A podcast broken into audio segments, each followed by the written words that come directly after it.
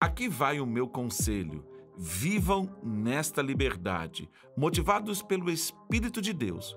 Só assim vencerão seus impulsos egoístas, pois há em nós uma raiz de egoísmo que guerreia contra a liberdade do espírito. Esta liberdade é incompatível com o egoísmo. São dois modos de vida opostos. Não dá para viver com os dois.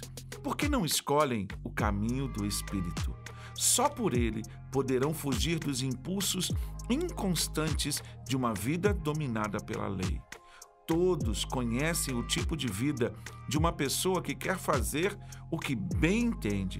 Sexo barato e frequente, mas sem nenhum amor. Vida emocional e mental detonada. Gálatas, capítulo 5, versos 16 a 19. A mensagem.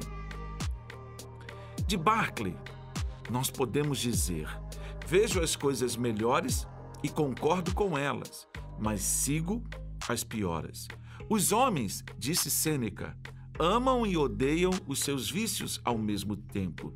De Epiteto, o homem, em sua incapacidade de fazer as coisas necessárias, cria a filosofia.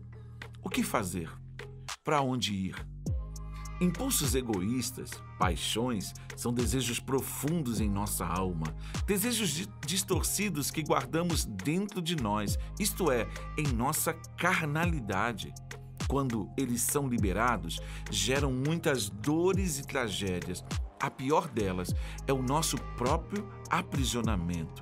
Essa raiz egoísta que nos aprisiona nos escraviza e, consequentemente, nos leva a uma opressão e também a depressão.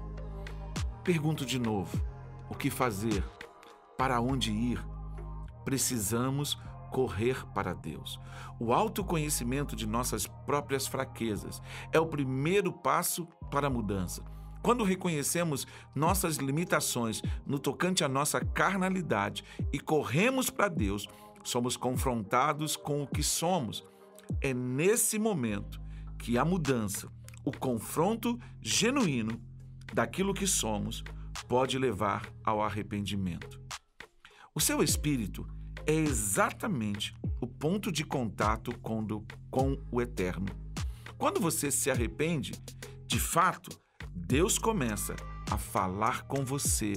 Deus começa a relacionar-se com você através do seu espírito. Então o Eterno começa a ministrar ao seu próprio espírito e vai dirigindo você por meio do Espírito Santo. Por isso que Paulo Nesse texto aos Gálatas, ele pergunta: por que vocês não escolhem o caminho do Espírito, o caminho do Espírito Santo? O único jeito de resolver esse conflito em nossa alma é o arrependimento, é a mudança de direção.